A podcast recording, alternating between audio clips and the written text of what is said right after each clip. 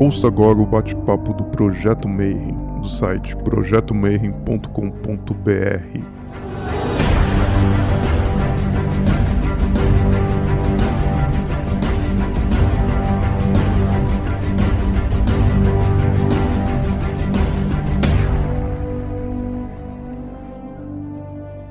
dia para você que é de bom dia, boa noite para você que é da boa noite, boa tarde se você acabou de receber essa notificação e está vindo aqui assistir mais um bate-papo Mayhem. E hoje vai ter um tema muito show de bola, que é um tema que tipo tem muito pouca gente que manja desse assunto. A imensa maioria dos caras que estão na internet são fudidos, os caras só falam besteira. Exatamente. E o meu convidado de hoje é um dos caras que ele já escrevia sobre caminho da mão esquerda para teoria da conspiração uns 5, 6 anos atrás. E aí a gente perdeu um pouquinho de contato, porque o cara foi fazer uma faculdade de teologia. E eu preciso saber como é que um satanista consegue fazer uma faculdade de teologia sem os caras ficarem surtados lá. Hoje, para conversar, na verdade, são duas pessoas, né? É o Damien Vorrens, que vocês conheciam com ele como Malak, e o Igor Kohn. Eles trabalham junto num blog que acho que, na minha opinião, é um dos melhores blogs de mão esquerda que tem em português. Chama Arautos do Caos. Então sejam bem-vindos, brothers. Como é que vocês estão? Obrigado, cara. Tá tudo bem, a gente tá ótimo. Muito feliz por estar aqui, cara. A gente demorou a ter esse encontro, conversar dessa forma, né? A gente se conhece já há algum tempo e nunca teve oportunidade de falar tanto assim, né? Sobre um assunto maneiro desse. Bom, bom dia, boa tarde, boa noite para todo mundo aí. Eu acho que primeiro eu tenho que fazer um momento fanboy aqui, porque eu sou eu sou fã do trabalho do Eudébio já Desde a época do RPG, eu joguei Trevas por um bom tempo, meu querido. E, enfim, para mim é uma honra estar aqui junto com vocês hoje. O Trevas é o RPG que o pessoal me acusava de que as pessoas faziam rituais e aí apareciam os espíritos na, nas mesas e as coisas mexiam. Teve toda muito... aquela treta da, do início da década de 90, que livros foram queimados e tudo mais. Eu acompanhava, eu comprava Dragão Brasil. A gente comprava, acho que fez parte da nossa história, cara. Você fez parte da nossa história pra caralho. Bom, pro pessoal que não conhece vocês, a gente, a primeira parte eu vou geralmente peço pros convidados se apresentarem e contarem um pouquinho da jornada. Que a questão é assim, eu brinco e falo assim, o que faz uma pessoa normal, um belo dia, tá lá na igreja e de repente, depois de 15 anos fazendo satanismo, os cara publica vários livros, tem um blog, tá fazendo tese aí, estudando putz, os assuntos em complexos, complicados, faz parte de tudo que é ordem de mão esquerda que eu conheço. chegou aí, cara. Como é que foi essa jornada? A minha jornada pessoalmente falando, eu sempre tive uma vida meio zoada, eu sempre tive uma vida meio difícil, tive vários problemas familiares, várias paradas desse tipo. E por volta dos meus 15, 16 anos, eu realmente tive uma, uma certa cisma pessoal com a igreja. Saí fora da igreja católica, fui criado no catolicismo, minha família toda basicamente é católica. Eu acabei por influência de amigos que inclusive jogavam RPG comigo, por isso que eu digo que o seu trabalho fez parte da minha história. A galera jogava Arcanum na hora do recreio na oitava série, tá ligado?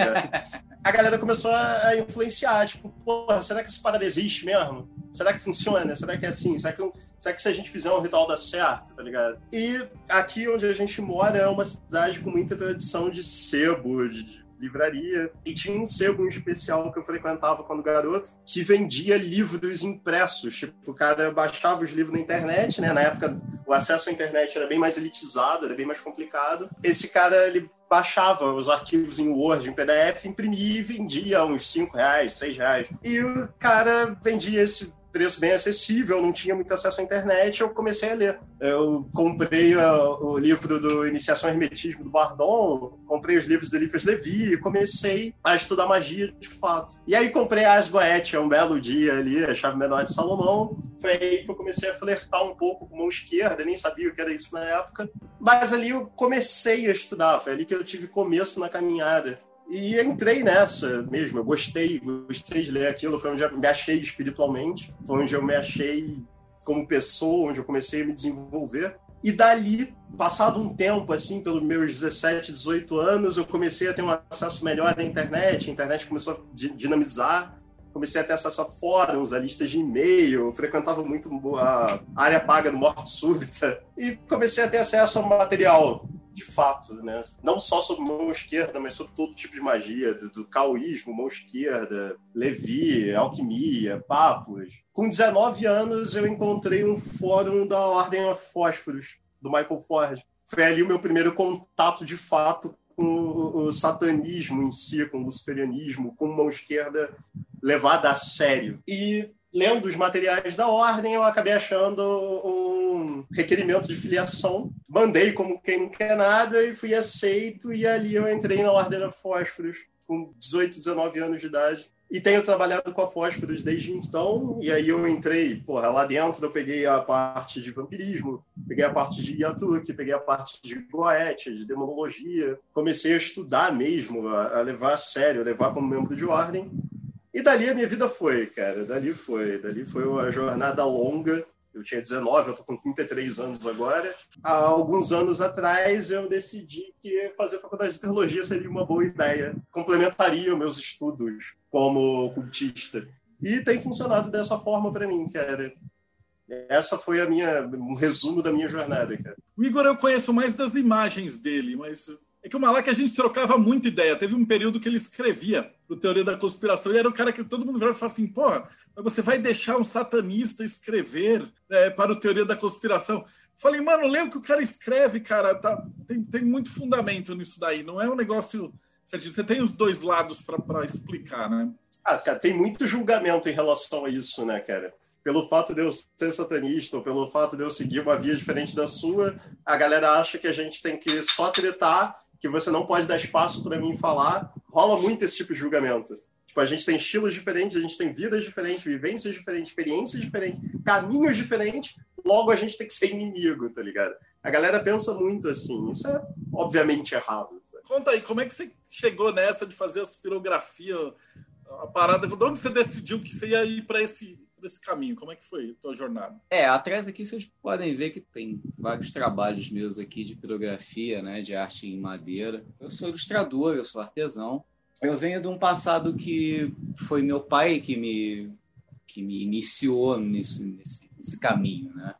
Meu pai, meu pai é Rosa Cruz, meu pai é, é no Grau não é que eu cresci nesse meio, mas eu cresci nessa forma de, de, ser, de ser educado, né? vendo várias vertentes e várias linhas de raciocínio, filo, filosofias e tal. E desde muito novo, assim, eu, eu, eu sempre me interessei em, em, procurar, em buscar, em ler, em me aprimorar e tal. E isso acabou refletindo na minha arte posteriormente. Tive as minhas primeiras experiências ocultistas, assim, com, sei lá, 13, 14 anos e tal, influenciadas e guiadas pelo, pelo meu pai e tal. A partir dali eu comecei a me, me interessar cada vez mais e comecei a me aprofundar em vários assuntos. Eu estudei um pouco de, de astrologia, de numerologia, tarô, runas, que corrobora com todo o lance de, da minha vertente atual de estar tá ligado com, com o Azatru, com a, paganismo nórdico. Mas a parte disso, todo o, todo o lance, toda a questão de, de, de, de ocultismo sempre foi muito presente na minha, na minha vida. E uma coisa nunca teve desassociada da outra, né? Enquanto, enquanto estudando e buscando esse conhecimento, assim, esse, essa, esse, esse material, eu estava me aprimorando enquanto ilustrador, enquanto desenhista e tal. E isso nunca teve longe da minha, da minha realidade. Isso sempre refletiu naquilo que eu, que eu transpassava para papel e posteriormente para madeira e tudo mais. E com o tempo isso foi, foi evoluindo e foi, foi indo e eu fui buscando e aí eu acabei indo buscando pelo, pelas minhas próprias pernas. Depois que eu estudei bastante cabala, dei uma surtada nisso, inclusive não recomendo aos jovens, dei um tempo e voltei. E quando eu voltei, eu comecei a buscar muito conteúdo pela internet. Já era a época que eu tinha uma, uma internet já estável, que eu podia é, é, me, me valer dela para buscar o que eu o que eu estava interessado. E aí eu tropeço com um certo arauto do caos. E eu vi ali um monte de conteúdo que me chamou a atenção e que me, me colocou num, numa atenção muito grande. E logo eu descobri que o cara que fazia o arauto do caos morava na minha cidade. E inversamente, eu ficava compartilhando e acessando sempre, e o cara que fazia o Arauto do Caos ficava tiltado procurando saber, tipo, quem é esse cara que conhece tanto aqui na cidade e que eu não conheço. E aí acabou que rolou um evento aqui, já uns sete anos atrás, que a gente finalmente se conheceu. E aí a gente passou a ter um, ter um contato maior e a gente fez uma amizade que perdura até hoje e desde o do finalzinho do ano passado eu passei a fazer parte desse... É, é uma curiosidade dessa... também que o Arauto do Caos sempre foram duas pessoas, nunca foi uma só.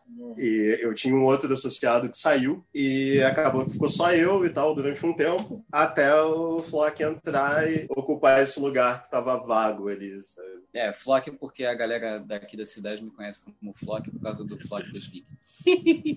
Bom, eu acho a primeira pergunta, antes da gente chegar, né, eu tenho que perguntar para você assim, o que é magia do ponto de vista do caminho da mão esquerda para vocês? A gente tem muita influência de Alistair Crowley e, e de ocultistas desse naipe. Então, para a gente, a magia não é diferente do que a magia é para você. A gente estava até conversando sobre, sobre Crowley agora, ainda há pouco. Magia é aplicar sua vontade no ambiente externo e no ambiente interno também. Então, magia é uma forma de evolução pessoal, é uma forma de evolução como pessoa em todos, todos os aspectos que formam um ser humano, e é também uma forma de eu aplicar minha vontade no ambiente à minha volta. Então, magia é tudo isso. É, eu tenho uma, uma visãozinha um pouco mais à parte enquanto, enquanto artista. No momento que eu estou no momento que eu estou produzindo, é, seja uma ilustração no papel, seja na madeira, ou... é tanto um momento de meditação, eu desconecto do, do mundo físico e da realidade, isso sempre funcionou muito bem para mim. E dependendo da, dependendo da arte que eu estou produzindo, ela tem uma, uma condução específica dentro de uma vontade que eu quero passar. Então eu tenho eu tenho arte que geram é, é, reações. Isso é uma coisa que me pega bastante da reação da pessoa, a tua reação, a reação de um outro, é, é de uma outra pessoa que está aqui, que está vendo e que vai ter a, a, sei lá o, o, sei lá o choque, a, a questão, a presença dentro da, da, daquela arte ali. Eu acho que isso é muito, para mim isso é muito, isso é muito legal, isso é muito, isso é muito importante. Isso eu considero como uma forma de magia também. E como é que vocês veem essa diferenciação entre caminho da mão direita e caminho da mão esquerda? Nomenclaturas. O ser humano gosta de dar nome para tudo, gosta de tentar compreender tudo. Então, a gente tenta pegar coisas que são maiores, que são superiores a nós e, e limitar aquilo à nossa realidade. Então, a gente pega e faz isso com deuses, a gente pega e faz isso com caminhos, com formas de vida. Então, para mim, no fim das contas, são só duas formas de você evoluir, duas formas diferentes, dois caminhos diferentes. No final, tudo vai dar na mesma coisa. Se você vai evoluir, o que muda é o estilo de vida que você tem, o tipo de entidade que você vai se envolver, o, o, a frequência energética dos ritos que você vai fazer. Mas no fim, cara, é tudo magia, é tudo busca pelo conhecimento, é tudo busca pela evolução.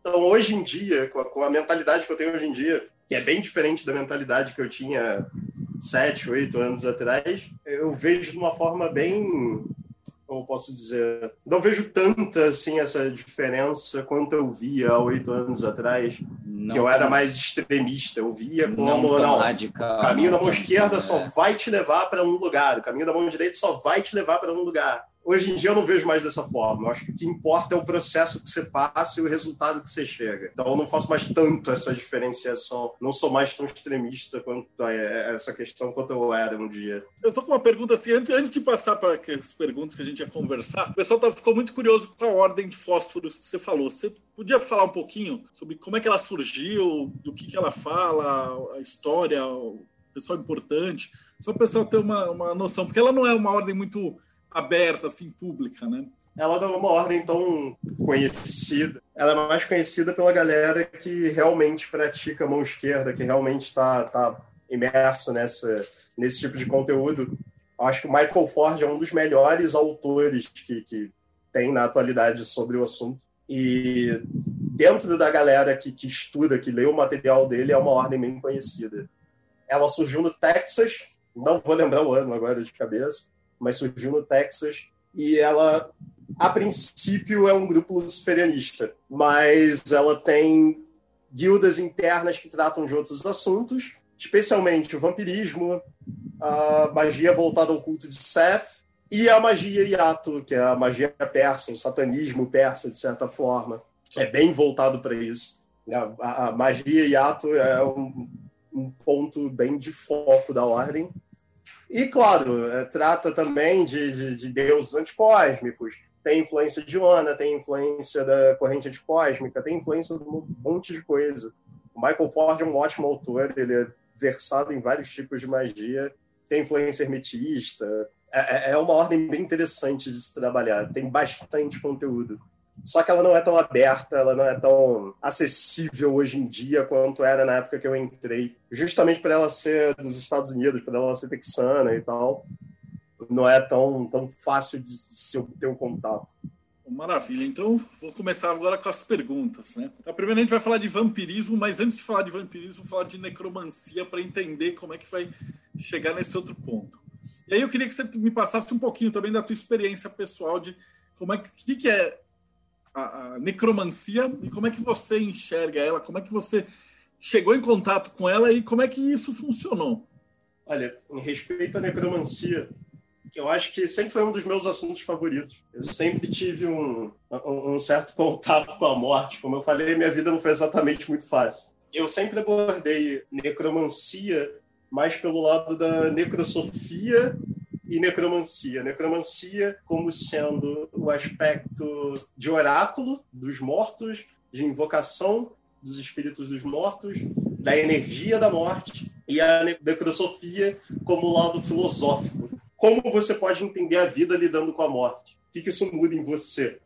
Como pessoa, o que isso te ensina? Sabe? Qual, qual sabedoria que está contida dentro do fato morte e, e, de todas as coisas que englobam esse evento? A, a morte é o orgasmo da vida. Então, e eu conhecia a necromancia assim mais a fundo. É, eu já tinha visto alguns PDFs, alguns arquivos, alguns livros sobre necromancia, mas de uma forma muito rasa.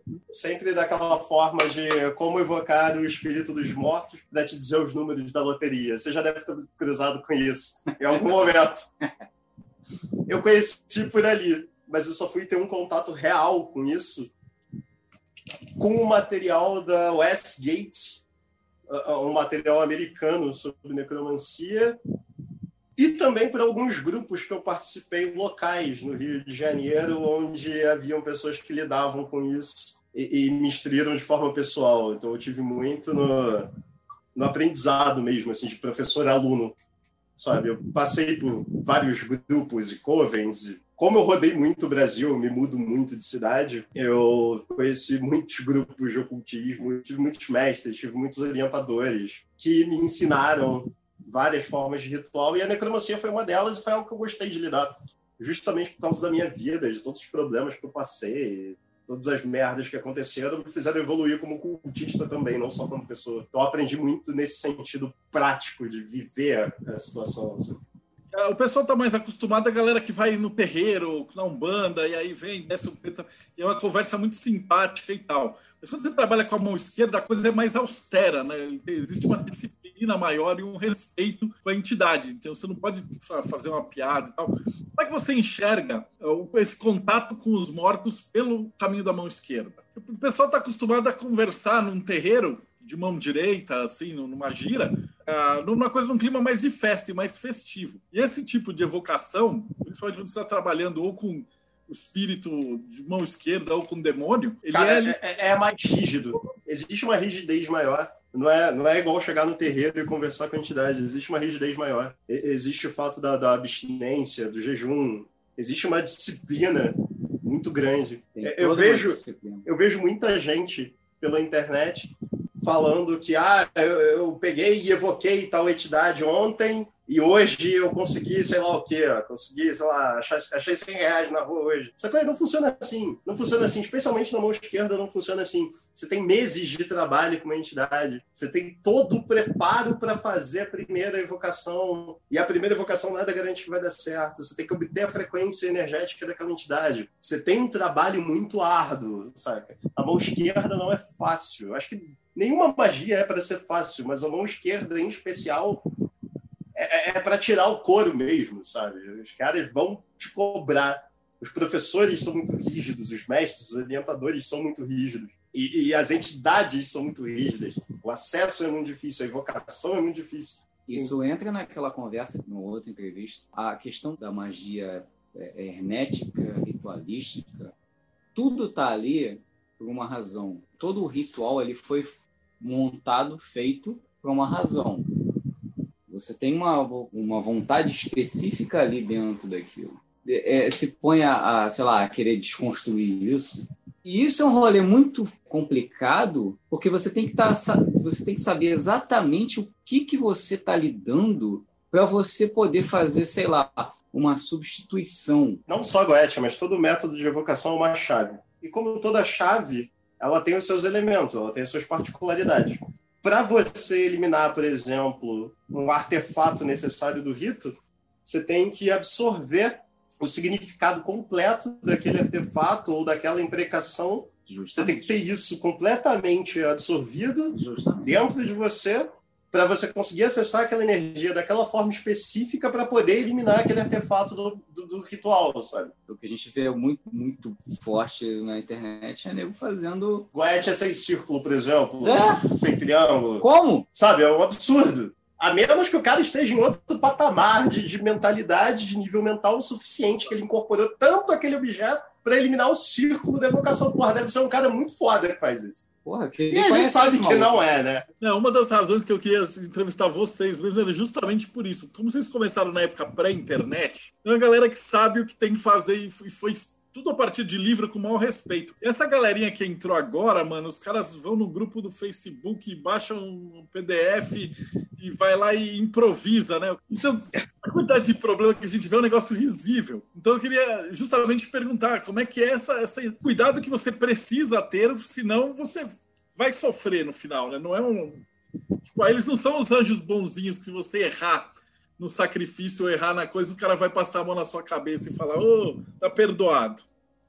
De forma nenhuma, de forma nenhuma. Qualquer erro pode ser crucial ali. Qualquer erro numa operação mágica séria dessa gravidade, mexendo com energias densas desse nível, pode ser crucial, cara. Pode resultar em coisas absurdas. Eu acho que a galera que faz isso a maioria, pelo menos o que eu penso, nem eles acreditam no que eles estão fazendo. Eles acham que não vai dar nada. E, é e a maioria não dá, porque o cara não tem vontade de fazer o rito, ele não sabe fazer o rito, e ele não vai fazer o rito, ele vai fazer uma chamada e é o que a gente sacaneava num grupo que eu participei. Cada quarto vai falar sozinho por meia hora e vai sair, sabe? Porque não vai acontecer nada. Às vezes não acontece nem merda, porque o cara é tão incapaz que nem pra dar ruim ele consegue, sabe? Mas a maioria, sim. Mas isso é perigoso porque se de repente a pessoa consegue se conectar, de repente ela consegue se conectar com algo, ela não vai estar preparada para segurar aquilo ali. E, e, e, o que a gente estava falando de, de respeito e de tudo mais, cara, meu pai foi austero comigo e virou para mim e falou: não bitola nessa porra. Falando português bem claro, quando eu comecei a estudar cabala, não bitola nisso. Eu dei uma ignorada no que meu, meu pai falou e quase que eu e quase que eu fiquei maluco. É o que o Damien falou. O cara vai fazer o negócio, pega informação pela.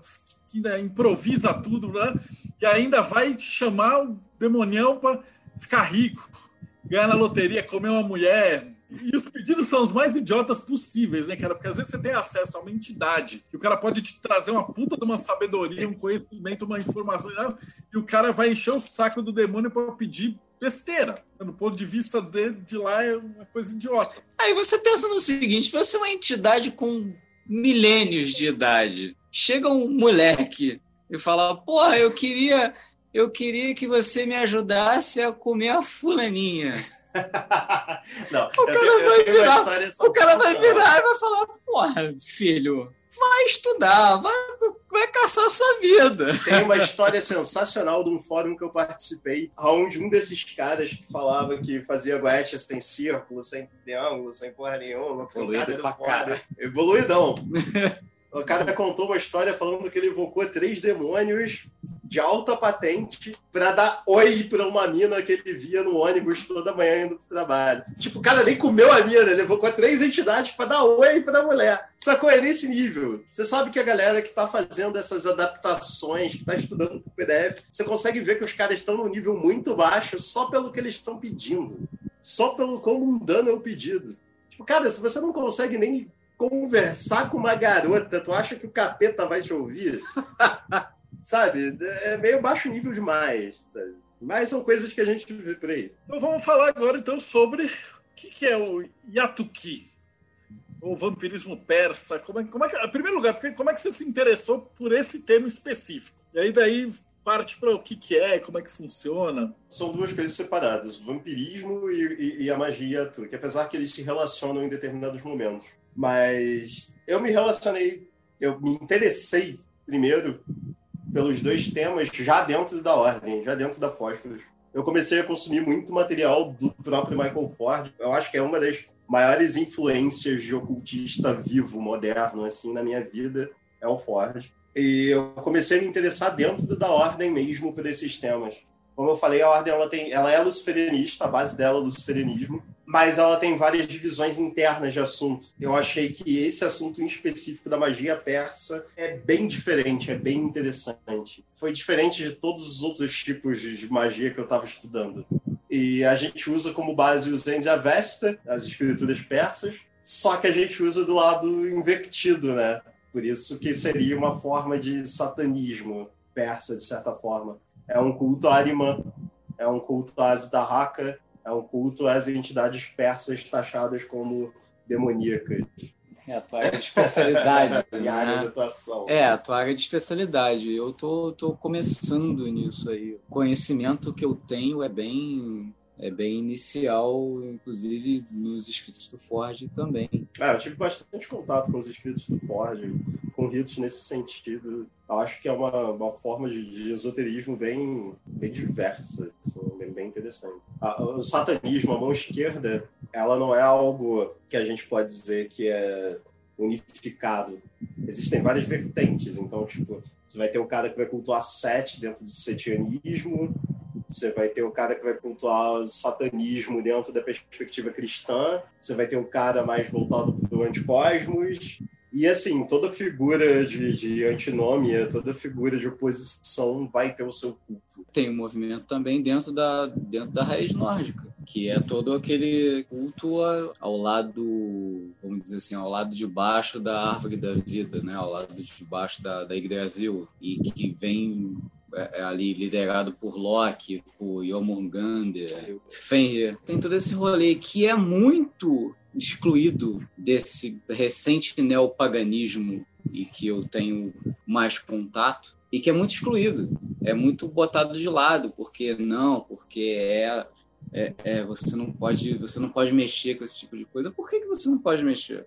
Por que você não, não pode ter o, o, o pai de todos, o Odin, lá no topo? Mas ele é um deus da guerra. Ele essencialmente ele é um deus da guerra. Todas as entidades, elas não é uma dicotomia, que é uma dicotomia é uma palavra meio segregadora assim. É, tem formas de você lidar e formas de você entender aquela energia. Então, enquanto é, é, Odin é um deus do conhecimento, ele também é um deus das, das, das frequências mais baixas das frequências de buscar não apenas o conhecimento é, é, acima, onde ele buscou as runas e ele trouxe todo o conhecimento é, intrínseco do conhecimento da vida quando ele se pendurou na árvore, quanto buscar lá na, na profundidade da terra e entender a raiz da onde tudo vem, porque a energia ela brotou de algum lugar e ela veio para e ela veio para ele dentro isso dentro da, da do, do, entendimento né da,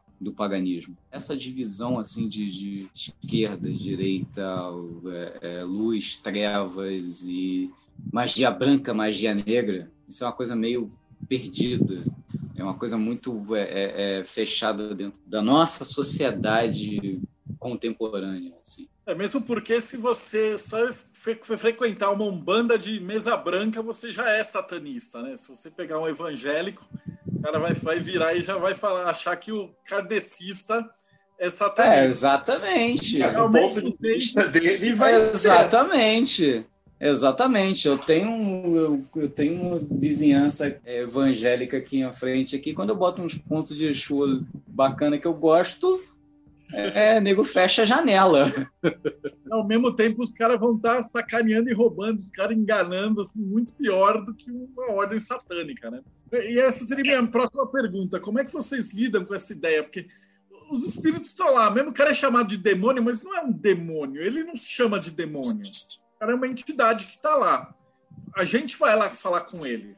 Existe a entidade, a, a entidade não é um ser moral a gente não pode aplicar a moral humana que se aplica a eu e você, a todos nós, a, a, a, gente não pode aplicar isso a uma entidade. A gente não pode simplesmente chegar e falar que ah, demônio é mal. Isso se chama alteridade, uma coisa que a gente aprende em história.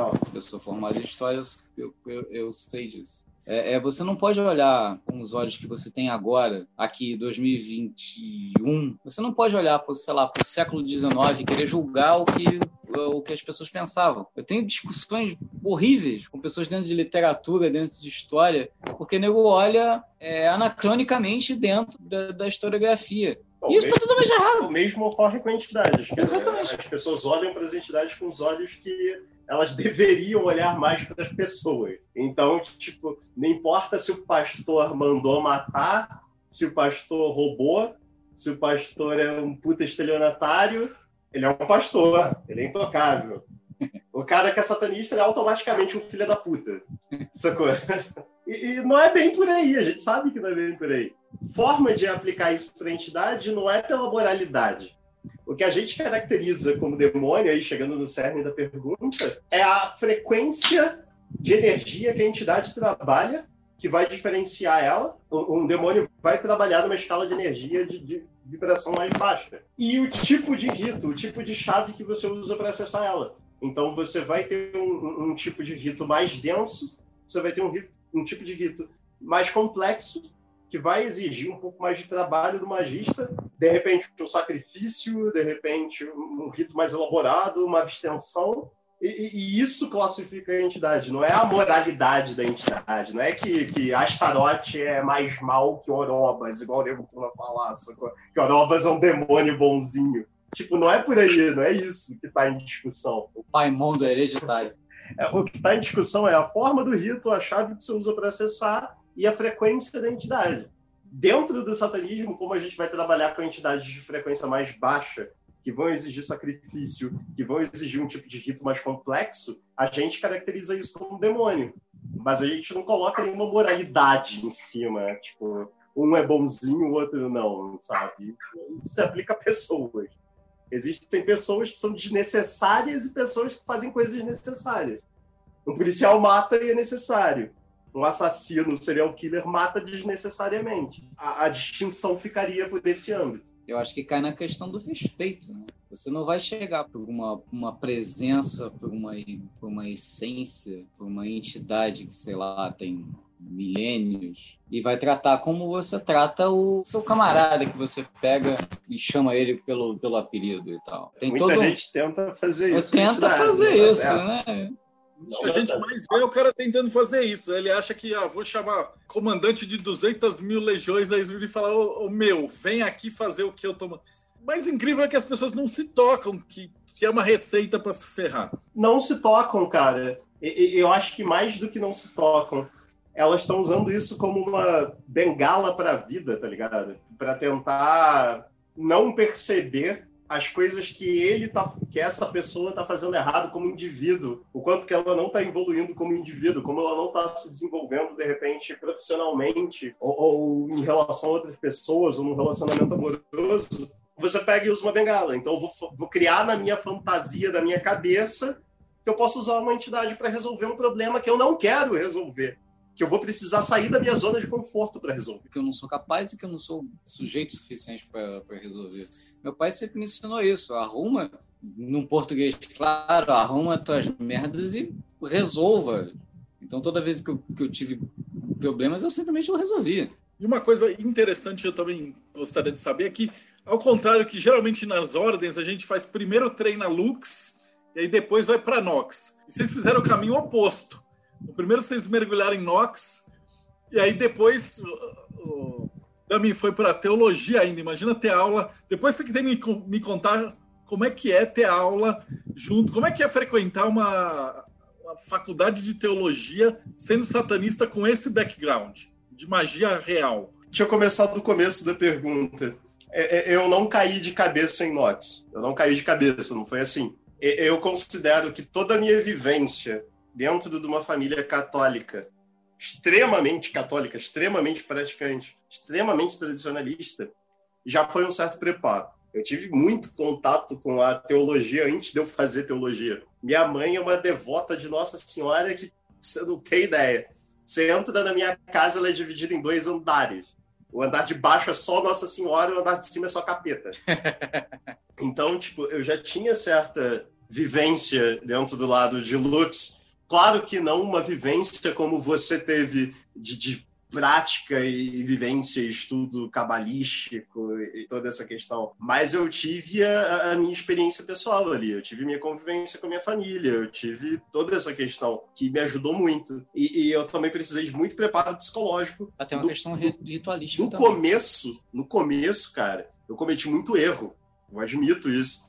Eu cometi muito erro, muito erro. Tanto com Goetia, quanto com Cliffa, quanto com um monte de coisa. Eu meti os pés pelas mãos várias vezes. Mas é assim que se aprende, sabe? Eu fui vendo a necessidade de estudar outras coisas, de conhecer outros caminhos, conforme meus ritos davam errado. Eu não fui evoluindo como fui acertando, eu fui evoluindo conforme eu fui errando.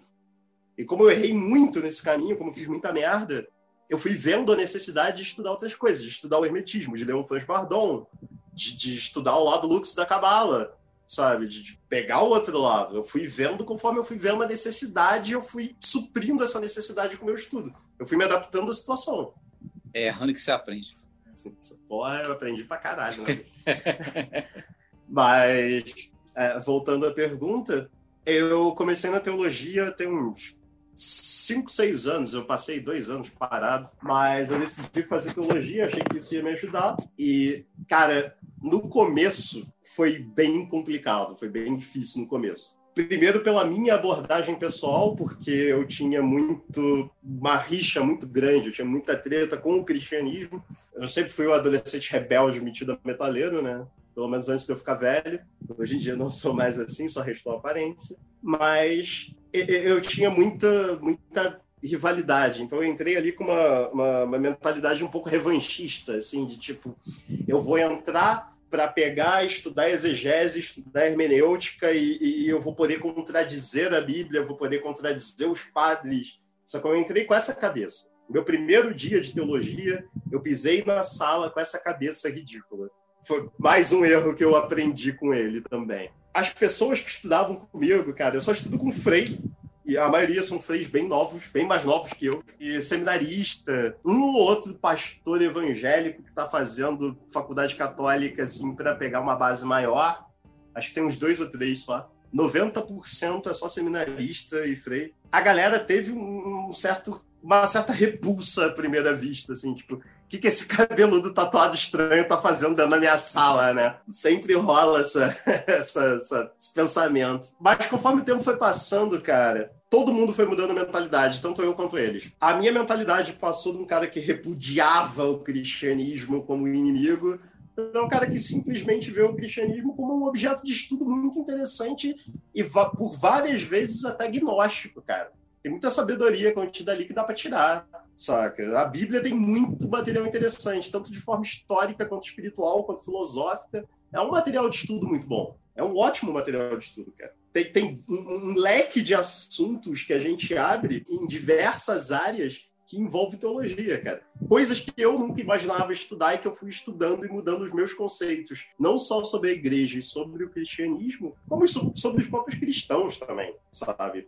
E, e, conforme eu fui mudando a minha mentalidade, eles foram mudando a mentalidade em relação a mim também. Eles foram deixando de me perceber como um, um certo intruso alienígena que estava infiltrado, para ver que eu estava levando aquela parada a sério, saca? Conforme eu fui apresentando meus seminários, eu dei muito seminário, inclusive, muitos, sobre moral e ética da perspectiva teológica. Eu fui aluno do Frei Antônio Moser, falecido há uns dois, três anos. Você deve com certeza ouvir falar. Ele foi meu professor, um dos meus melhores professores. A gente era super próximo. Fui no enterro do cara, sabe? Um dos meus melhores professores. E como ele era meio que o meu mentor dentro da teologia, o cara meio que me adotou como aluno favorito, foi o foco que eu peguei foi moral e ética teológica. Porra, um satanista pegando moral e ética teológica. Olha que absurdo, né? Mas a minha mentalidade foi quebrando e os caras foram me aceitando melhor.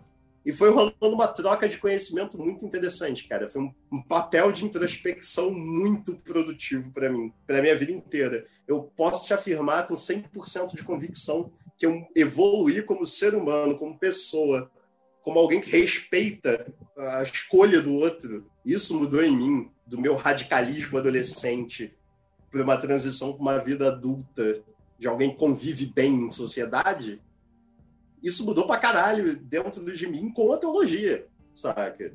Foi, foi, uma das melhores experiências que eu tive foi estudar teologia. Fora o auxílio que me deu dentro do meu caminho de mão esquerda. Eu não mudei a minha essência, eu não saí do meu caminho, eu não mudei a minha espiritualidade, eu não virei a casaca e aprendi pra caralho evoluí pra caralho como pessoa, como cultista, como escritor, como porra, dando seminário, aprendi a, a, dinâmica de uma aula dentro da faculdade de teologia. Como historiador, estudei sociologia dentro da perspectiva da teologia. Estudei tanta coisa, cara, que até economia de igreja eu estudei, saca? Então, porra, foi uma puta produção para mim.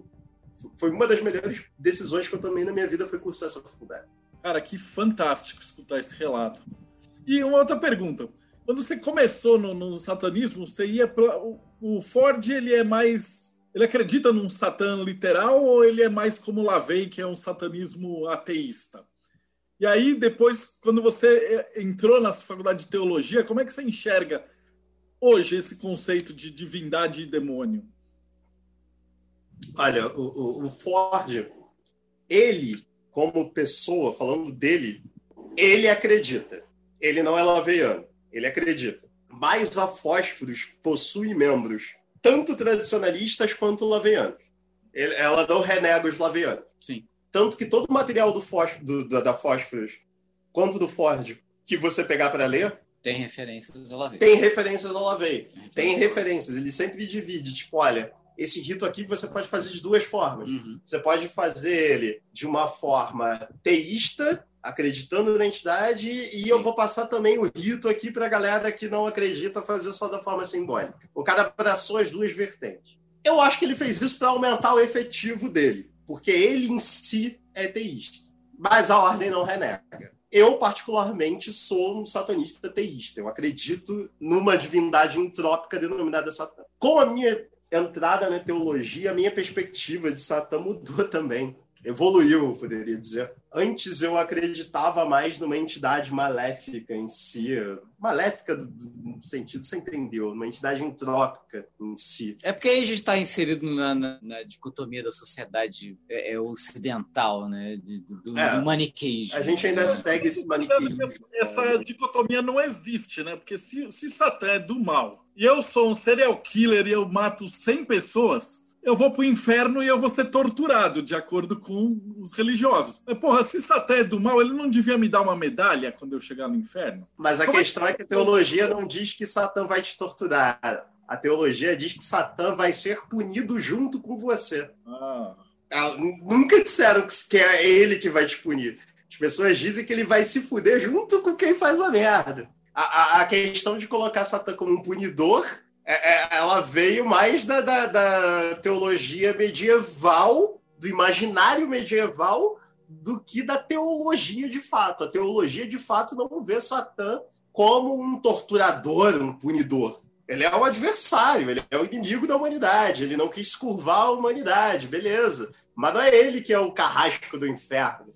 Essa figura veio do imaginário medieval saca? Mas mesmo a parte disso, a minha concepção atual não quando comecei, mas atual, pós, pós a faculdade de teologia. É legal, é legal fazer esse contraponto do, do que eu pensava antes de me aprofundar nos estudos e depois. Antes dos meus estudos, eu tinha uma concepção bem maniqueísta. Eu era bem maniqueísta. Depois dos meus estudos, eu passei a ver tudo como roupagem cultural. Existe a energia, e é aquele papo que eu falei: a gente tenta vestir essa energia, essa inteligência de uma forma que a gente seja capaz de assimilar a existência dela de uma certa forma determinada. Então, existe uma energia entrópica, a causal, alheia ao nosso plano, que a gente, de forma externa, denomina ela como Satã por viés cultural. Que está ligada a uma questão de vida e morte, que é um processo da vida.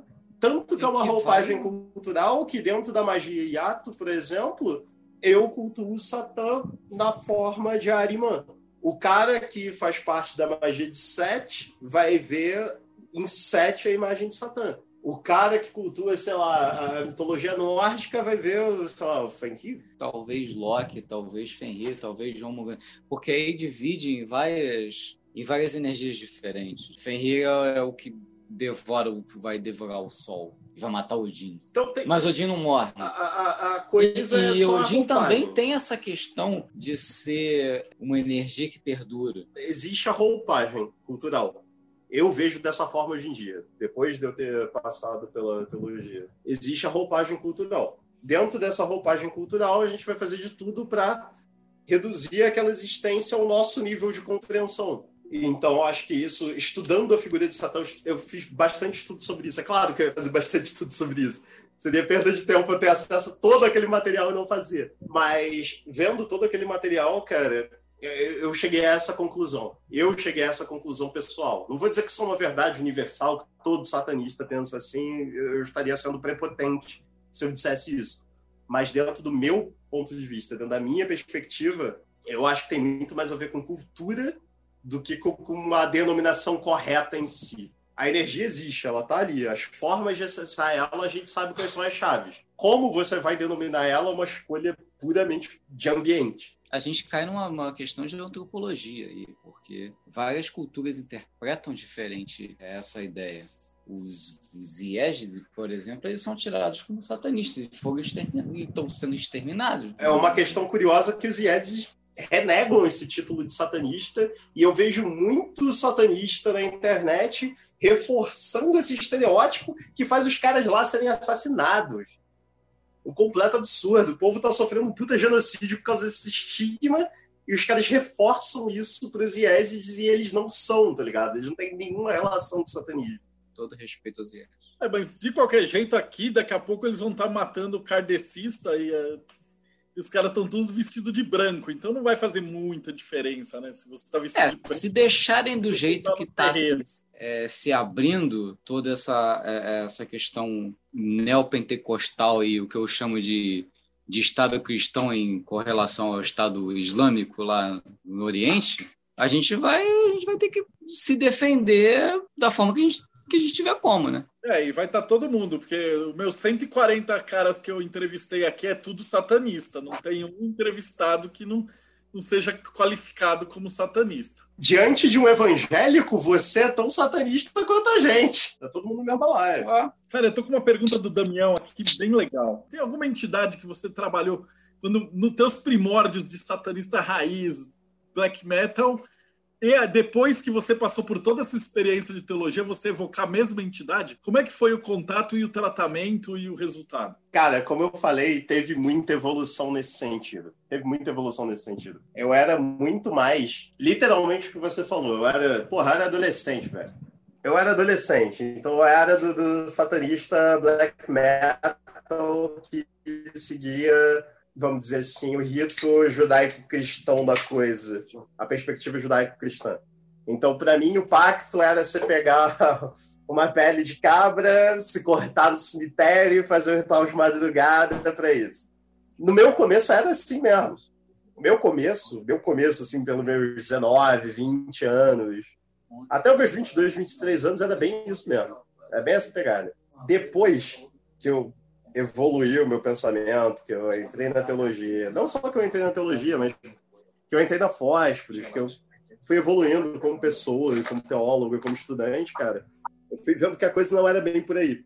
Existia uma chave, ela tinha os seus requerimentos, ela tinha as suas necessidades, eu tinha que cumprir aqueles requisitos.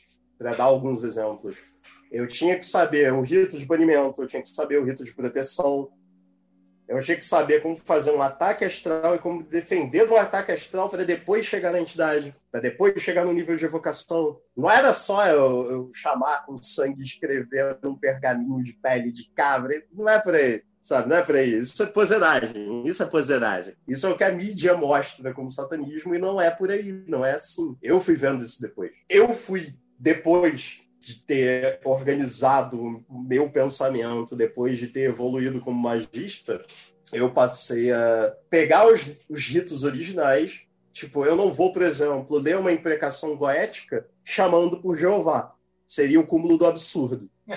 Eu sei que nem que eu chame ele vai me ouvir. Nunca fui um bom filho para ele. Eu sei que se eu fizer o ritual do pentagrama menor, chamando pelos quatro arcanjos, não vai dar em porra nenhuma, não para mim. Eu não tenho essa crença neles. Eu não tenho essa devoção a eles. Mas eu fui vendo que se eu for adaptando, fazendo pequenas adaptações de determinados pontos, eu tenho todos esses pontos anotados de cada ritual que eu faço, que eu posso fazer essas alterações. Eu sei quais alterações eu posso fazer e quais eu não posso. Eu estudei o rito e eu adapto, eu mudo esses pequenos trechos para minha crença pessoal. Eu vou chamar por Satanás, eu não vou chamar por Jeová. Eu vou chamar quatro demônios, eu não vou chamar os quatro arcanjos. Eu vou mudar o rito, eu vou adaptar ele para minha crença. Porque não faz sentido eu fazer uma parada que eu não acredito. É a mesma coisa que a gente pegar e rezar um Pai Nosso, velho. Nem eu, nem você, nem ninguém acredita naquela porra, salvo as raras exceções que realmente acreditam. Então, isso mudou muito. Eu passei de um satanismo completamente midiático, de filme, de Hollywood, para realmente pegar a, a, magia, a essência da alta magia e da magia em geral e simplesmente adaptar aquilo para minha realidade, para o que vai dar certo para mim, para o que vai funcionar para mim. Ou seja, eu tive que fazer um estudo do caralho, não só sobre teologia, mas sobre magia, sobre alquimia, sobre alta magia. O mesmo tipo de estudo que você teve, eu tive que ter para depois adaptar ele para minha realidade. Então não foi um bagulho que eu simplesmente caí de paraquedas, abri um PDF e fui fazer o ritual, sacou? Não foi assim. Eu tive que entender aquele sistema, como é que aquele sistema funciona, para poder mudar aqueles pequenos, que não são tão pequenos assim, dentes daquela chave para ela poder girar na fechadura certa. Usando uma analogia talvez um pouco tosca, mas que eu acho que funciona. É, os dentes da engrenagem. Eu tive que mudar isso. Não, eu acho essa, essa tua descrição fantástica. Porque a gente fez, fez o caminho oposto, porque eu, a gente fazia primeiras evocações de Goécia junto com o pessoal da Umbanda e junto com o pessoal da Madras. E lá os caras da maçonaria tinham a grana. Então, ah, precisa de uma pele de bezerro, não sei das quantas. Os caras arrumavam. Ah, precisa de não sei o que, de ouro, de não sei das quantas, não sei das quantas. Então você fazia o ritual ipsis literis como tinha que ser. Dentro de um terreiro, com os Exu em volta para dar uma, uma proteção do que eu mais admiro, é que a gente já conversava isso, sei lá, cinco, seis anos atrás. Quando você fazia a coisa na raça, falava assim, cara, como é que se consegue e não se ferra muito? Aí você virava e falava assim, mas eu me ferro. como é que a entidade reage disso? Ele, ele, ele te deu os parabéns? Ele falou alguma coisa ou ele não, não percebeu a tua evolução? Percebi uma evolução, primeiro, eu percebi uma evolução, porque quando eu era garoto e comecei nesse meio, como você falou, merda pra cacete. Errei pra cacete. Nego percebeu. Não que eu tenha chamado a mesma entidade duas vezes. Teve entidade que eu tentei chamar no passado e não consegui, consegui chamar. E tipo, olha, agora você fez direito, né? Agora você fez a coisa certa. E já tive contato com entidades também que olharam para mim e mandaram na lata. Tipo, porra, tu era um merda, né? Tu era um merda. Tu era ridículo. Mas, porra, pegou para estudar, né?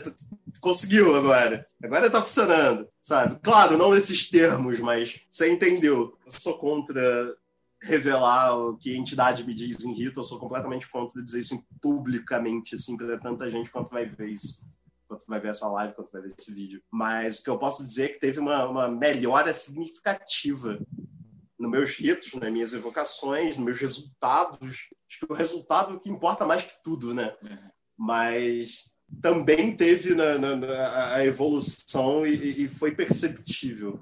Você sair de uma situação onde você é uma figura caricata para se tornar alguém sério, a galera que está olhando de fora, seja encarnada ou não, vai perceber essa melhora. Vai perceber essa mudança. Você ganha mais respeito quando você se esforça para fazer uma parada, quando você estuda, quando você arma o rito direito, quando você prepara o ambiente antes, quando você prepara o sigilo. Eu não tenho tanto acesso assim a, hoje em dia, não.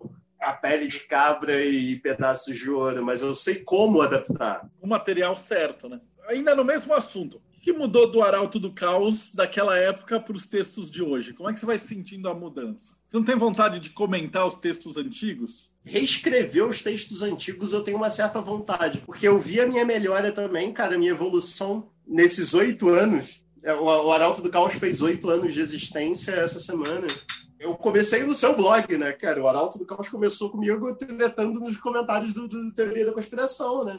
tipo, eu sou um produto seu.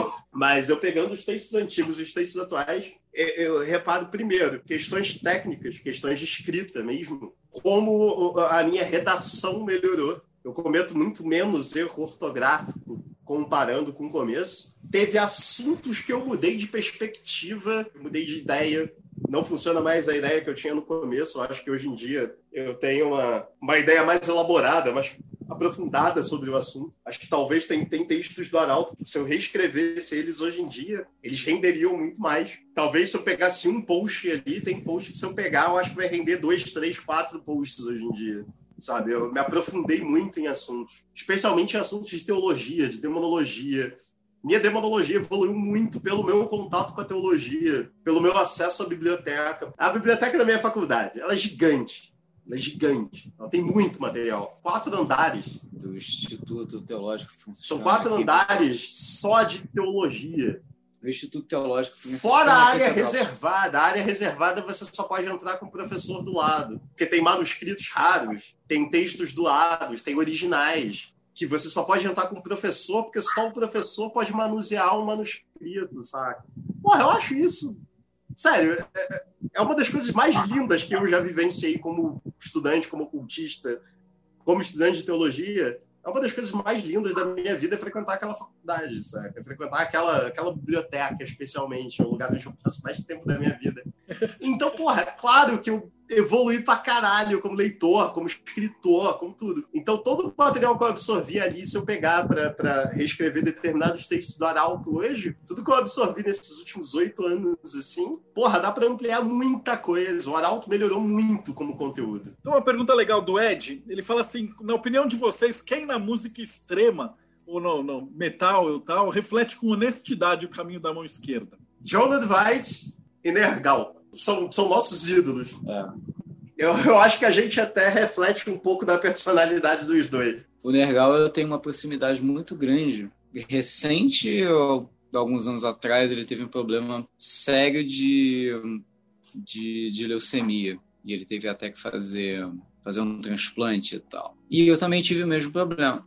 Isso foi importante até pelo fato de eu ter que ficar em casa. E foi criança, tipo, eu fui diagnosticado com dois anos e pouco. Então toda a minha infância foi meio que dentro de casa, mas tudo, mas eu acabei, eu brinquei na rua, eu subi em árvore, então isso não estava é, me restringindo de nada. E quando eu soube, e eu já conhecia Behemoth antes, quando eu soube que o Adam Dask Nergal estava com leucemia, eu comecei a me me focar muito naquilo ali. O Nodvide, para mim, ele, ele encarna o processo do satanista que entende o processo. É muito difícil, dentro do black metal e dentro da música extrema, você achar pessoas que realmente acreditam no que estão falando. Exatamente. Satã virou mídia. É. Isso é óbvio, a gente sabe é. disso. É. Satã vende. Satã é o cara. Vende. Ele vende, ele dá mídia, ele dá ibope. Então, tipo, 90%, posso botar 90% com certeza, das bandas de metal extremo são posers, são pessoas que não acreditam no que estão falando. Eles estão ali para vender CD, velho. Não vou condenar isso. A gente vive numa sociedade capitalista, os caras estão certos, velho. Tem que ganhar dinheiro mesmo, é assim que funciona a vida. E o Slayer, que é a banda. Slayer, porra, Torá é boa cristão, ah, financia é grupo de jovens nos Estados Unidos. Minha, minha noiva adora Slayer, mas, tipo, o, o, vocalista é cristão. A gente Isso vai não diminuir a qualidade da música. Exatamente, a gente vai, a gente vai, vai diminuir a Mas banda por causa disso. não. Dentro da música tem essas duas figuras que a gente admira, porque eles acreditam no que eles falam, pelo menos o João vai te acreditava, né? Morreu. Mas eles realmente sabiam o que estavam falando, eram membros de ordem, sabiam mesmo que eles botavam na letra reflexo da vida espiritual dos caras, sabe? O Nergal é um puta ocultista, uma puta pessoa foda, é um cara com uma história de superação foda pra caralho. São pessoas que a gente admira muito. John Weiss também, membro do Misantrópico Luciferian Order, Corrente 218, a gente acha muito foda, a gente admira pra caralho. A gente acha que eles conseguiram passar isso musicalmente de uma forma séria e a gente respeita os caras muito mais do que os outros.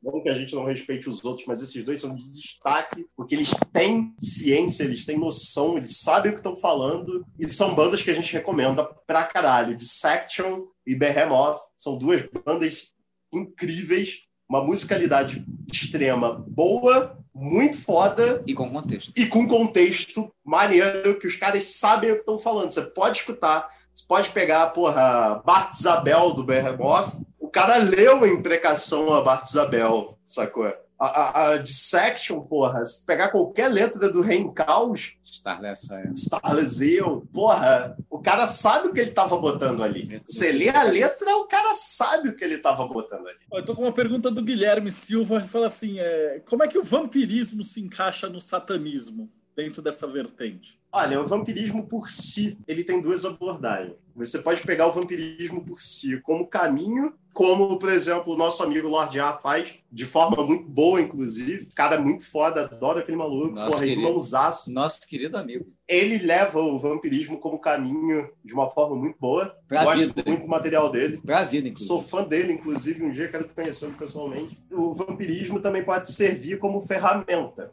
No caso do satanismo e do luciferianismo, da forma que a gente aplica na Fósforos, o vampirismo não é um caminho por si. É diferente do que o Lord já faz. Mas ele é uma ferramenta. Ele é uma ferramenta. Ele é uma ferramenta para potencializar ritual. Ele é uma ferramenta para você vampirizar pessoas, para destruir um alvo. Apesar de que ele dá o tom de espiritualidade predatória ao caminho do satanismo. O satanista é um predador. Você tem o, o vampirismo guiando isso, te fazendo pensar como um predador. Eu vou vampirizar a pessoa X, então tenho que pensar como um predador, eu guiar por isso. Ele é um norte, sabe? Ele é uma ferramenta e um norte para a corrente de mão esquerda, em geral, não só o satanismo. E muito produtivo se você souber usar. Mas que também pode ser um caminho solo por si, novamente, como o Lorde já faz. Pega a fa- fashionismo vampiro, né? Que é o glamour, a- mais da parte da Annie Rice pra frente. é bem divergente do que eu tenho como concepção, mas eu admiro muito o trabalho dele. Eu acho que ele realiza de uma forma muito séria, muito interessante. A- Acho bem, bem legal a forma como ele trata. Apesar que eu discordo de um ponto ou outro, eu já conversei sobre isso com ele. É um cara super receptivo, tanto a críticas quanto a elogios. É uma pessoa muito séria. Gosto bastante de conversar com ele. Cara, a gente tá quase chegando no finalzinho. Eu só tenho que te fazer uma última pergunta que eu faço para todo mundo, o pessoal que eu, eu entrevistei gente da Kimbanda, da Umbanda, todas as vertentes. E alguém aqui de satanismo teológico. O que, que você acredita que acontece depois que a gente morre? E vale por Flock também, que é a Zatru do lado negro. É interessante que a gente tem concepções bem diferentes sobre isso, porque essa é uma concepção que é formada ao longo da sua vivência. Não tem como alguém do dia para a noite descobrir o que acontece depois da morte. São coisas que a gente vai descobrindo ao longo do- da vida, das nossas práticas. Como eu me relaciono muito com necromancia e com necrosofia, eu tenho uma perspectiva sobre a morte. Eu já vi a morte de perto várias vezes, escapando dela quanto com pessoas muito próximas. Então, como eu falei, eu estou sempre viajando e fugindo Do limiar. eu tenho uma perspectiva sobre a morte de que todo ser humano emana vibração. A gente sabe do princípio da vibração do hermetismo. Todo ser humano vibra numa determinada frequência. Quando você morre, você abandona o seu cadáver, a sua concha de carne, e a sua essência é atraída para o plano existencial que mais se assemelha àquela vibração. O semelhante atrai o semelhante. Logo, o cristão que morrer vai ser atraído para um plano daquela vibração X. Claro, se ele tivesse se comportado como um cristão. Tudo emana do comportamento, não só da crença, mas do comportamento, da vivência, do rito, da vida, da vivência. Eu não estou falando só de teoria, estou falando da vivência prática. Então vamos, vamos para essa teoria, vamos desconsiderar as exceções. O cristão que morrer dentro daquela crença, de fato, vai ser atraído para um plano vibracional cristão, com aquela vibração. O satanista que morrer vai ser atraído para o plano vibracional daquela vibração, que da perspectiva cristã pode ser chamado de inferno, mas a gente não chama de inferno, existe um outro nome, existe uma outra concepção. E dentro dessa concepção, a gente não vai queimar num lago de fogo e, e assar numa churrasqueira eterna, não é assim. espetado por capetinhas contra ele Eslavei vestido de Denis o não, a gente vai para um plano determinado onde a gente vai conviver com aquelas entidades que a gente adotou, que a gente se filiou, que nos apadrinharam, e dentro desse plano a gente vai viver uma existência secundária para preparar a gente para outra coisa, para uma contínua existencial. A gente não acha que a morte morreu, acabou, ou você vai habitar num plano e ficar lá sem fazer nada. Existe um contínuo existencial. Dentro desse contínuo existencial, você é atraído para esse plano, você vai conviver com essas entidades, você vai se preparar para outra coisa depois. E você vai morrer de novo, morrer de novo. Você vai transitar de novo de plano, você vai deixando cascas para trás, você vai deixando cicatrizes na existência. A minha existência aqui é uma grande cicatriz. Pessoas vão ver isso, pessoas vão ler meus livros, pessoas vão ler meu blog, pessoas que são associadas a mim vão lembrar de mim. Eu marco bloqueio essa existência. E aí eu vou para a próxima. E vou ter que realizar feitos nela para marcar a próxima. E assim o contínuo segue até que eu alcance o limite, até que eu alcance o limiar, até que eu alcance o véu, até que eu alcance o que está além dele, que não faço a menor ideia do que seja. Um dia a gente vai descobrir, todos nós. Quem sabe a gente não se encontra do lado de lá. É, a gente não, é, essencialmente a gente não sabe o que. A gente tem, sei lá, visões raspadas, arranhões, arranhões assim na, na, na, casca do que pode vir a ser. No meu caso, o paganismo nórdico ele fala dos salões dos deuses. A cultura pop fala do Valhalla, que os guerreiros vão chegar e vão lá e eles vão chegar no Valhalla. Mas não é só o Valhalla. Existem vários salões de vários deuses específicos conectados com isso que o Demian falou, da essência da energia de cada um, e inclusive é, é, em relação especificamente do nórdico falando, da forma que a pessoa morreu. Então, o guerreiro que morreu em batalha, defendendo aquilo que ele acredita, sim, ele vai lá, ele vai se tornar um dos NRA e ele vai estar tá no Valhalla. Mas o guerreiro que de repente viveu a vida toda e enfrentou um inimigo atrás do outro e derrotou todos eles e morreu de velho, ele não vai estar tá lá no Valhalla, ele vai estar tá num outro salão, porque ele morreu de velho. Então tem toda essa diferenciação. A minha interpretação disso, e porque eu tenho uma, uma memória afetiva muito, muito forte em relação a, a tanto a animais que viveram comigo, a pessoas que viveram junto comigo, pessoas que eu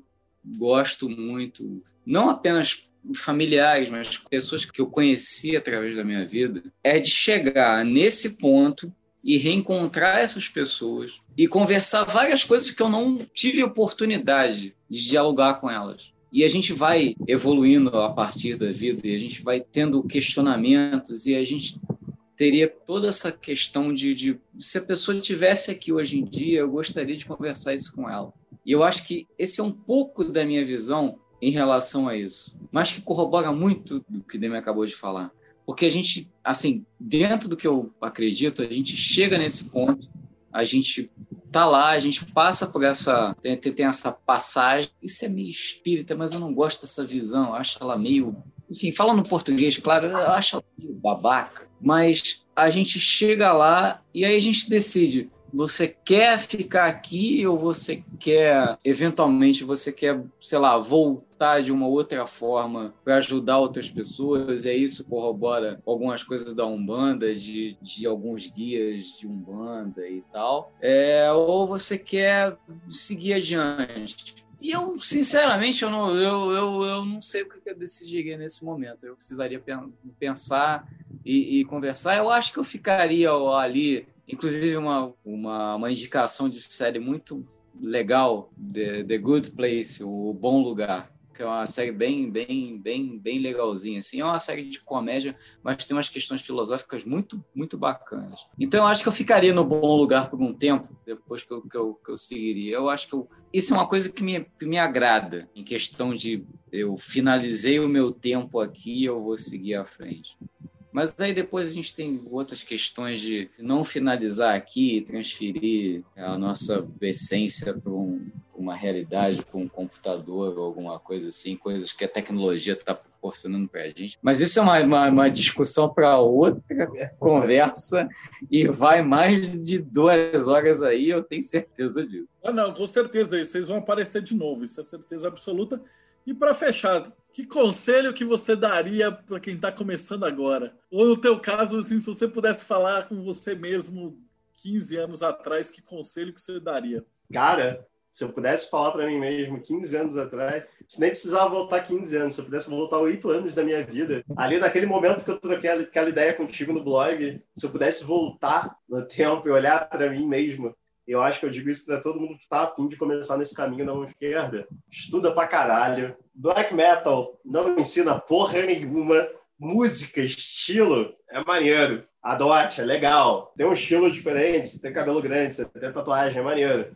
Mas não faz de você um ocultista, muito menos um satanista. Não é isso que forma um satanista. Forma um satanista é estudo pra caralho, muito estudo, leitura e principalmente prática.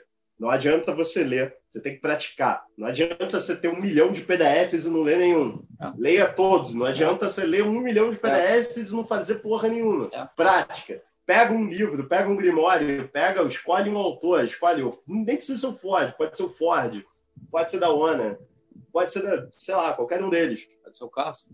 Pode ser o Carlson. Carlson é maravilhoso. Estuda e pratica, põe em prática, vai viver. Pode ser o Fica... Mag que o que o que o Humberto Mag é sensacional. Ficar dentro do quarto lendo não forma um bom ocultista. Você tem que viver, você tem que viajar, você tem que ir para outro lugar, você tem que conviver com pessoas, botar em prática o que você está estudando. Convivência, conversa, conhecer a realidade do outro, manipular a realidade ao seu redor, botar a magia em prática, no dia a dia. Isso é difícil pra cacete. E é isso que diferencia um ocultista de cátedra, o cara que fica na internet discutindo, escrevendo, um ocultista de verdade. Você viver, você tá ali, você tá no meio da merda, você tá no olho do furacão. É isso que faz um ocultista. Então, estuda, vai estudar. Para de bancar o trevozinho na internet, apaga essas fotos todas de preto e vai estudar. Estuda. E quando você acabar de estudar, vai fazer. Põe a mão na mais massa. ainda. Põe a mão na massa convive com pessoas, manipula pessoas. Você quer, você quer trabalhar com vampirismo? Trabalha sua empatia, sua manipulação, estuda linguagem corporal, estuda microexpressão facial. É um assunto que eu estou estudando pra cacete. Eu estou fazendo o curso do Vitor Santos, estou estudando muito microexpressão facial, linguagem corporal. Estuda, dialoga com pessoas, se coloca no meio da treta, saca? Isso forma ocultista. É como você aplica isso no seu dia no seu trabalho, no seu relacionamento. Ficar isolado dentro de casa, batendo boca na internet é muito fácil. Qualquer um com acesso à internet pode fazer isso. Qualquer um com acesso ao Google sabe de tudo. Mas você viver, você aplicar, você trabalhar, estudar todos os lados. Estudar, você quer ser contra o cristianismo? Você pode ser, mas conhece primeiro, para não falar merda. Para não falar que foi Constantino que criou o cristianismo. Estuda, tudo uma coisa besta. A gente estava a gente tava e trabalha o estudo também. A gente estava conversando Você mais, só testa, mais, você só testa, você cedo. trabalha o estudo, você só testa o estudo quando você coloca em prática. Então, praticar, fazer o ritual, lidar com a entidade, lidar com pessoa, lidar com relacionamento, lidar com o trabalho, ganhar o seu dinheiro, isso torna um ocultista bom você só escrever, você só ler, você ficar na internet o dia todo não faz um bom ocultista. A gente estava conversando mais Tem cedo. Tem que viver. É, Se eu é... tiver um conselho para dar, pega o material, lê, estuda e vai aplicar, vai viver. Vai sofrer um pouco. É isso que forma o ocultista maneiro, cara. Na é minha opinião, é o que eu faço. É, que é isso que eu recomendo. A gente estava conversando mais cedo sobre uma, uma foto que a gente estava discutindo. E eu, como tenho já um, um, passado de trabalhar com Photoshop, eu vi que a foto era totalmente montada. Não vem um caso e tal. O fato é o seguinte: eu deixo duas. É, é, é, na verdade, uma está ligada à outra. Tudo é prática. As pessoas olham para olham os trabalhos que eu produzo, para as minhas ilustrações e para os meus trabalhos e falam: ah, não, você tem um talento. Eu não gosto dessa palavra talento, entendeu? Eu não gosto. É, é, eu prefiro tratar como habilidade. E a habilidade é uma coisa que você vai é, desenvolvendo e você evolui dentro daquilo ali. Entendeu? Então, eu tenho a habilidade de tirar uma ideia da minha cabeça e jogá-la no papel. Ou como já rolou algumas vezes, de Damian chegar para mim e falar, pô, eu tô com essa ideia assim, assim, e eu pegar e jogar no papel ou na madeira. Você tem a tua habilidade de produzir os teus textos, ele tem a habilidade dele de produzir os textos dele. Entendeu? Isso é uma coisa que é construída, que é evoluída, que é treinada. Entendeu? Então não é uma coisa que vem, sei lá. Então é, é prática.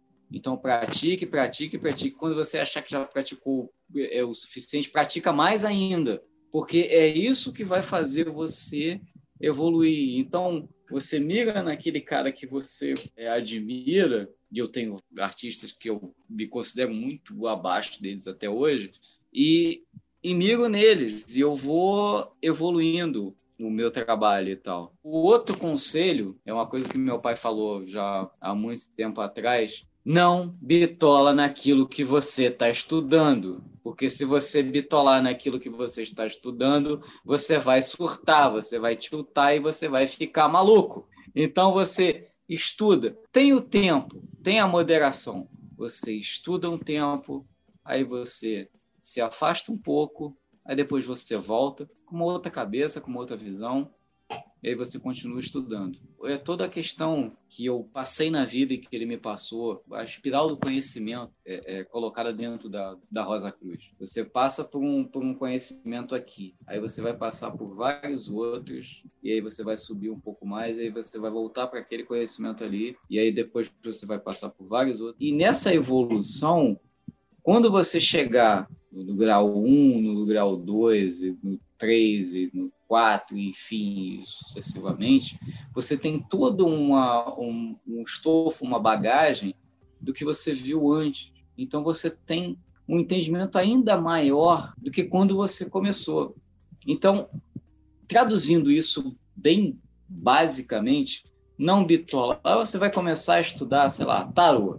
Beleza. Você começa, você pega um, dois, três livros, dois, três, quatro, cinco PDFs e tal, você começa a ler, ler, ler. Depois que você leu aquilo ali, para, dá uma pausa, sei lá, vai assistir um filme, vai assistir uma série, um anime, vai ler um outro livro, vai ler uma ficção, vai ler Crepúsculo, não, interessa. Mas é justamente isso que eu estou falando, entendeu? Você diverge a tua, a tua mente de uma forma e que quando você voltar para aquilo ali, você tem toda uma outra visão, você tem toda uma outra vivência, de uma forma que você consegue entender ainda mais aquilo que você está estudando.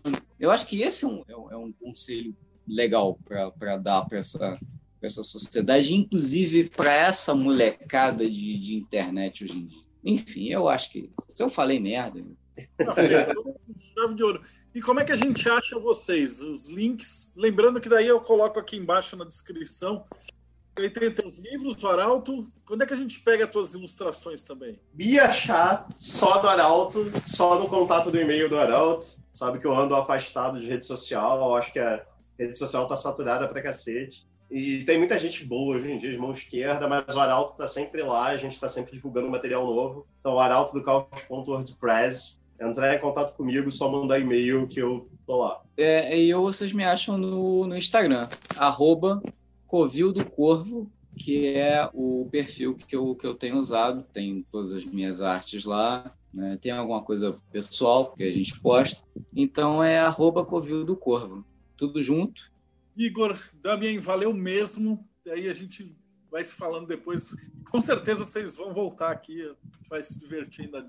É uma honra gigante para gente. E vocês que acabaram de assistir, a gente não esquece dá o like, segue o canal para ver se a gente começa, consegue fazer os lives também. Porque tem um número mínimo de, de likes, essas coisas. Eu não manjo nada de YouTube, mas é divertido. E a gente se vê aí então no próximo bate-papo meio.